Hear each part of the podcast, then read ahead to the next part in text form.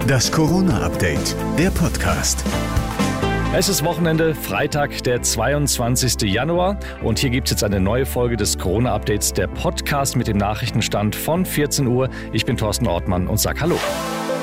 Die Infektionszahlen sinken weiter. Dennoch warnt Deutschlands Top-Virologe Christian Drosten heute vor zu frühen Lockerungen und einer möglichen dritten Welle. Grund sind die mutierten Viren. Die Mutation aus Großbritannien würde sich nach neuester Datenlage in der Tat schneller verbreiten, so Drosten. Da kann man sagen, man liegt vielleicht so im Bereich 22 bis 35 Prozent obendrauf. Das ist garantiert, dass sich so eine Mutante dann wirklich stärker verbreitet. Und das könnte zu einer dritten Welle führen mit bis zu 100.000 Neuinfektionen pro Tag, so Drosten. Selbst höhere Temperaturen Temperaturen im Frühjahr und Impfungen könnten das nicht verhindern, wenn zu früh und zu stark gelockert wird. Es ist ein Szenario. Man muss sich das mal klar machen, dass man da reinlaufen könnte und dass man eben nicht denken soll, sobald jetzt die Risikogruppen abgeschirmt sind durch eine Impfung, ist das ganze Problem beendet. Erstmals ist auch die hochansteckende Virusmutation aus Brasilien in Deutschland nachgewiesen worden, in Hessen. Wie verbreitet die Mutationen in Deutschland sind, ist bislang noch unklar, so Drosten. Es gebe noch zu wenig Daten. Erst in ein, zwei Wochen könnte man dazu mehr sagen. Drosten rechnet erst mit einer Entspannung im Herbst.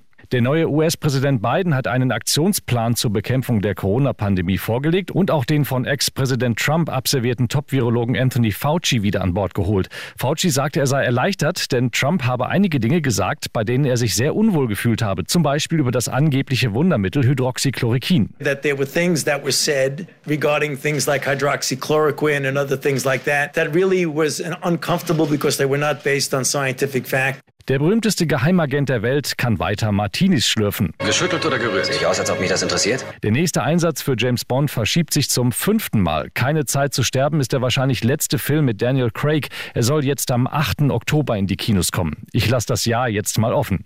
Die Pandemie trifft auch einen weiteren Hollywood-Star. Tom Hanks' neuer Science-Fiction-Streifen BIOS soll im August statt April starten.